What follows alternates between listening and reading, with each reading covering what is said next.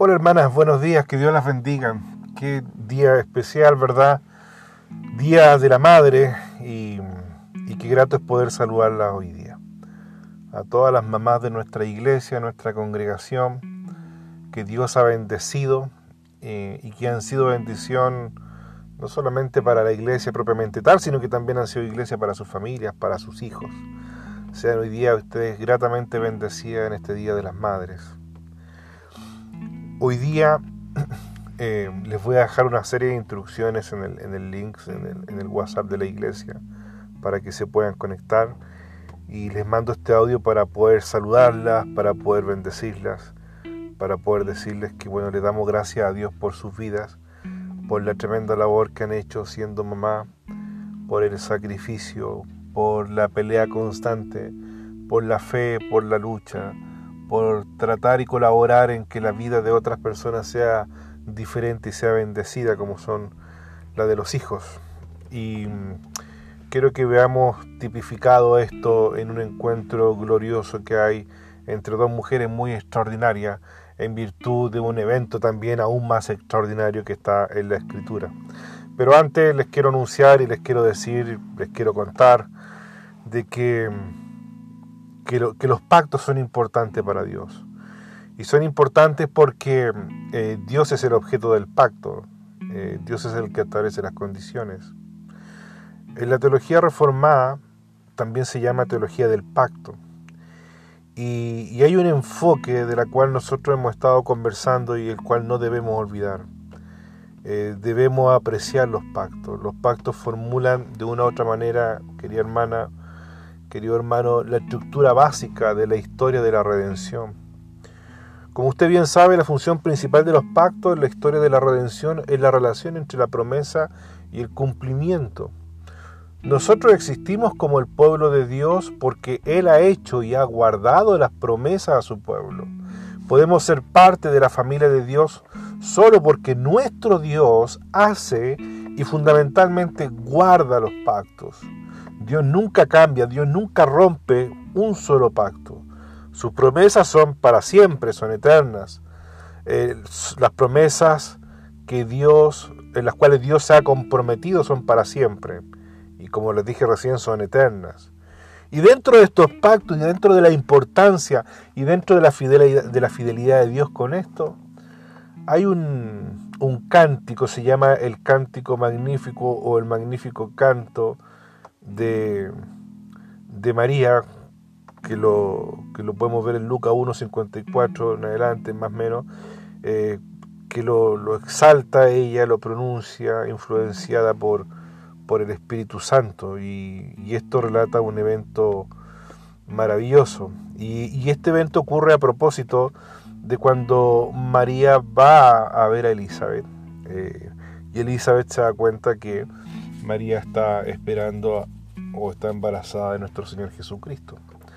Del 46 al 45 entonces está el canto llamado Magnífico de María y, algunos dicen en el cual tomó o el cual, mejor dicho, perdón, el tono de este canto es muy similar a la canción de Ana, ya que Ana había estado en circunstancias, muy similares a las de María o, al revés, ¿verdad? Eh, algunos dicen que este cántico es modificado, es, sublimado, es un poco cambiado, pero tiene el, sentido de darle gracias a Dios por lo que por lo que ha ocurrido en la vida de estas mujeres, por la bendición. Eh, y quiero que lo pasemos a leer, quiero que lo leamos a continuación. Y dice más o menos así.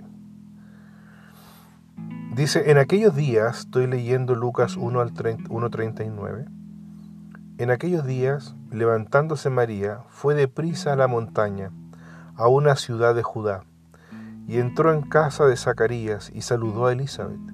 Y aconteció que cuando oyó Elizabeth la salutación de María, la criatura saltó en su vientre.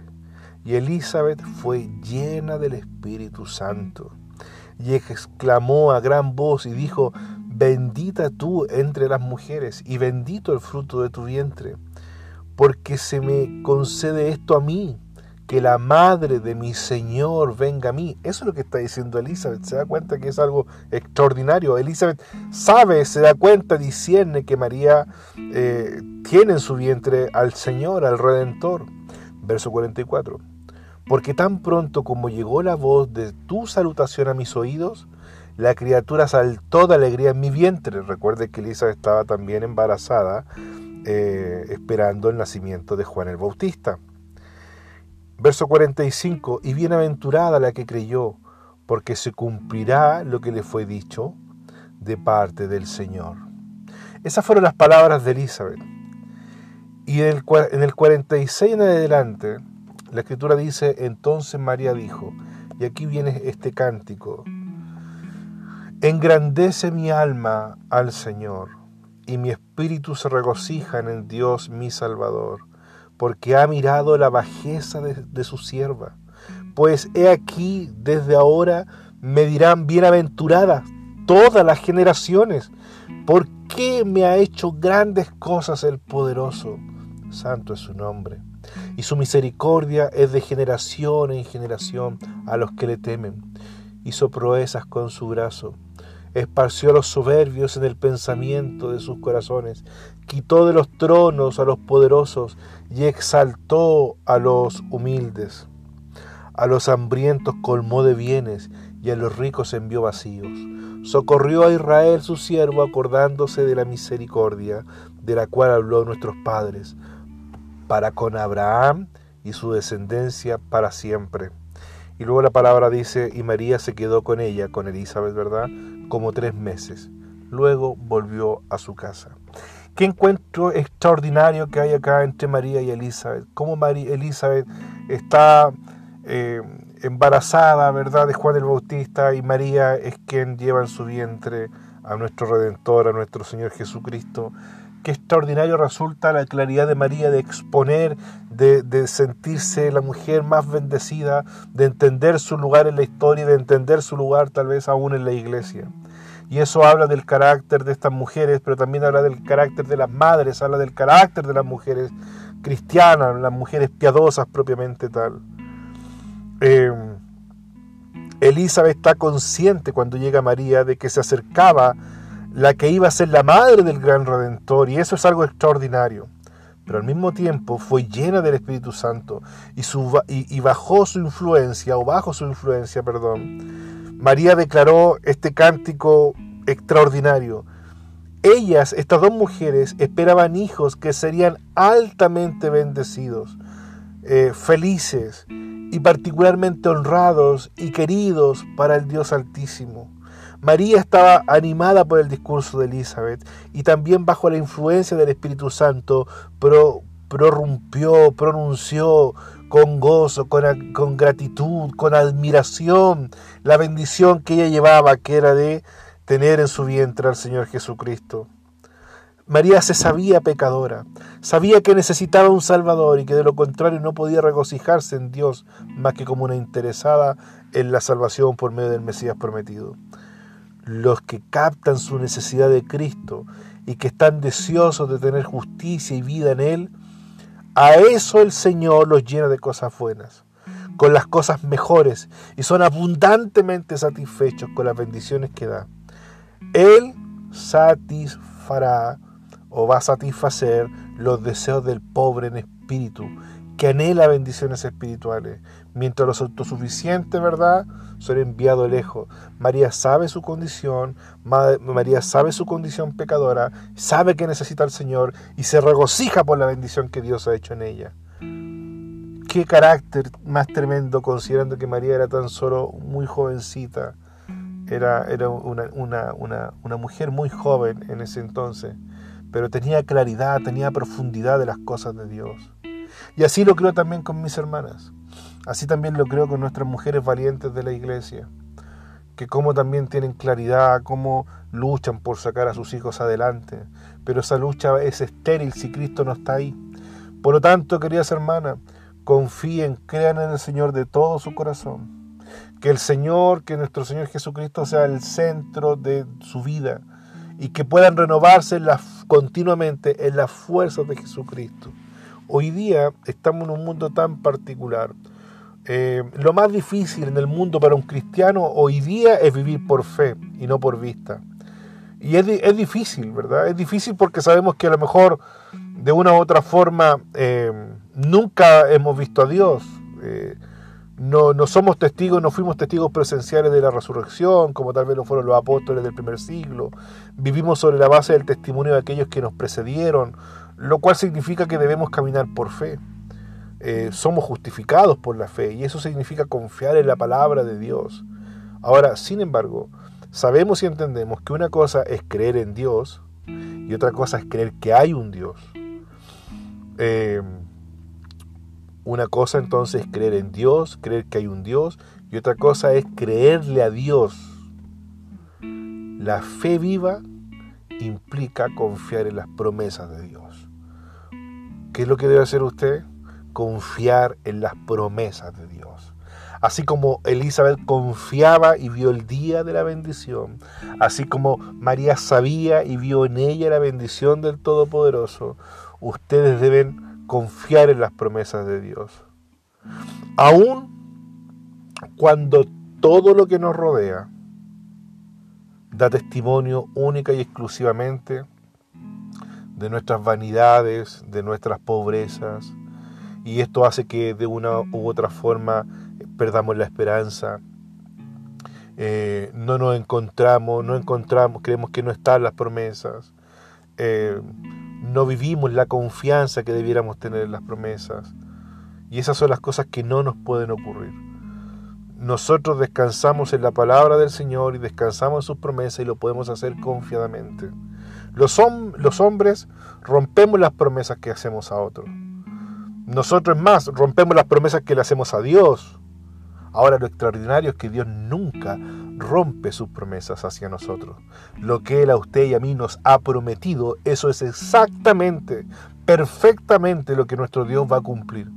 Porque Él nunca, nunca rompe una promesa. Él cumple todas sus promesas. Y así lo ha hecho y así lo podemos evidenciar en la Escritura, que siempre ha sido de esta manera a lo largo de toda la historia. Dios ha demostrado que es absolutamente, que es sumamente, que es enteramente y que es perfectamente confiable, porque Él nunca rompe una de sus promesas. Entonces, no podemos hacer, no, nunca caigamos en el error de no confiar en las promesas de Dios, porque tenemos la evidencia de que Dios cumple absolutamente todas sus promesas. Sabemos de esta manera, que las promesas que Dios tiene sobre su vida serán cumplidas, que las promesas de vida eterna serán cumplidas, que las promesas que, hay sobre sus hijos serán cumplidas, porque Dios cumple sus promesas. Hoy día sea bendecida en la vida de estas dos mujeres que nos dan un testimonio extraordinario, la vida de Elizabeth y la vida de María. Hoy día tengan un día en paz, un día tranquilo, reposado, orando como es nuestra costumbre, escudriñando la escritura como, es, como es nuestro ejercicio diario, y van a salir en victoria. No tengo duda alguna que sus peticiones son día y noche delante de su Dios, por distintas situaciones, por distintas cosas y por distintas personas. Pero también confío en el Señor, en ese Señor de pacto que guarda los pactos, que guarda su promesa, que nunca deja de cumplir una de sus promesas para sus hijos. De esa manera sé que Dios cumplirá las promesas que ha hecho, le ha hecho a ustedes. Mientras tanto, le damos gracias a Dios por la vida de nuestra hermana Ruth, que ha sido valiente en salir adelante con sus dos hijas, sus hijas adultas, sus hijas grandes, pero no tengo duda que tienen tanta necesidad de su mamá. Y su mamá hoy día está, es objeto de tener la claridad de entender que el camino es Cristo. Damos gracias por nuestra hermana Cecilia, que aún sola ha sido valiente para sacar adelante su casa, su vida y aún guiar a nuestro hermano Pablo. Damos gracias a María Angélica, que su lucha por su vida ha sido un testimonio palpable y, vivo, que no tengo duda alguna que Dios le dará la respuesta, la salud, la sanidad que ella tanto anhela. Pero lo que será aún más precioso será que sus nietos y durante quizás cuántas generaciones más hablarán de la lucha y de la victoria de nuestra hermana en Cristo Jesús. Damos gracias por mi esposa, por Carolina, madre de cinco hijos preciosos, que este último tiempo ha estado luchando duramente por los derechos, por sus derechos como profesional cristiano dentro del hospital. Todas ustedes y todas las mamás que ustedes conozcan hoy día sean bendecidas. Hermanas, confíen en el Señor, confíen en los pactos y confíen en las promesas del Señor, porque Él no cambia, porque Él no falla. Tenga en sus palabras esas palabras que estaban en la boca de María. Dios me ha bendecido. ¿Quién soy yo para que Dios se acuerde de mí? ¿Quién es usted, hermana? Usted es una hija de Dios. Esa es usted. Es una mujer de Dios, es una mujer piadosa, es una hija de Dios. Que Dios les bendiga en este día, que tengan un día especial junto a su familia yo feliz de poder saludarlas. Que Dios les bendiga. Estamos en contacto, querida iglesia. Un abrazo, bendiciones.